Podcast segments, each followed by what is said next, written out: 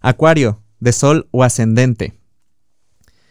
La cuadratura entre Venus eh, en Libra, que va a tener con Júpiter y Saturno en Capricornio, se da en tu zona de tus creencias. Vaya, estas creencias con las que nos movemos al día al día, con, con ya sea tu filosofía, tu religión, tu, estas cosas que nos funcionan para estar en contacto, ya sea contigo, con un yo superior, o etcétera, de alguna manera las vas a estar viendo como que profundizas en ellas y no para cuestionártelas o cambiarlas, sino porque ya no te estaban funcionando. Y una de esas estructuras, porque ahí estuvo la triple conjunción, estuvo en tu zona del inconsciente, derrumbaste bastante estructuras de cómo te movías en piloto automático. Pudiste detectar cosas que hacías y decías, ¿en qué momento yo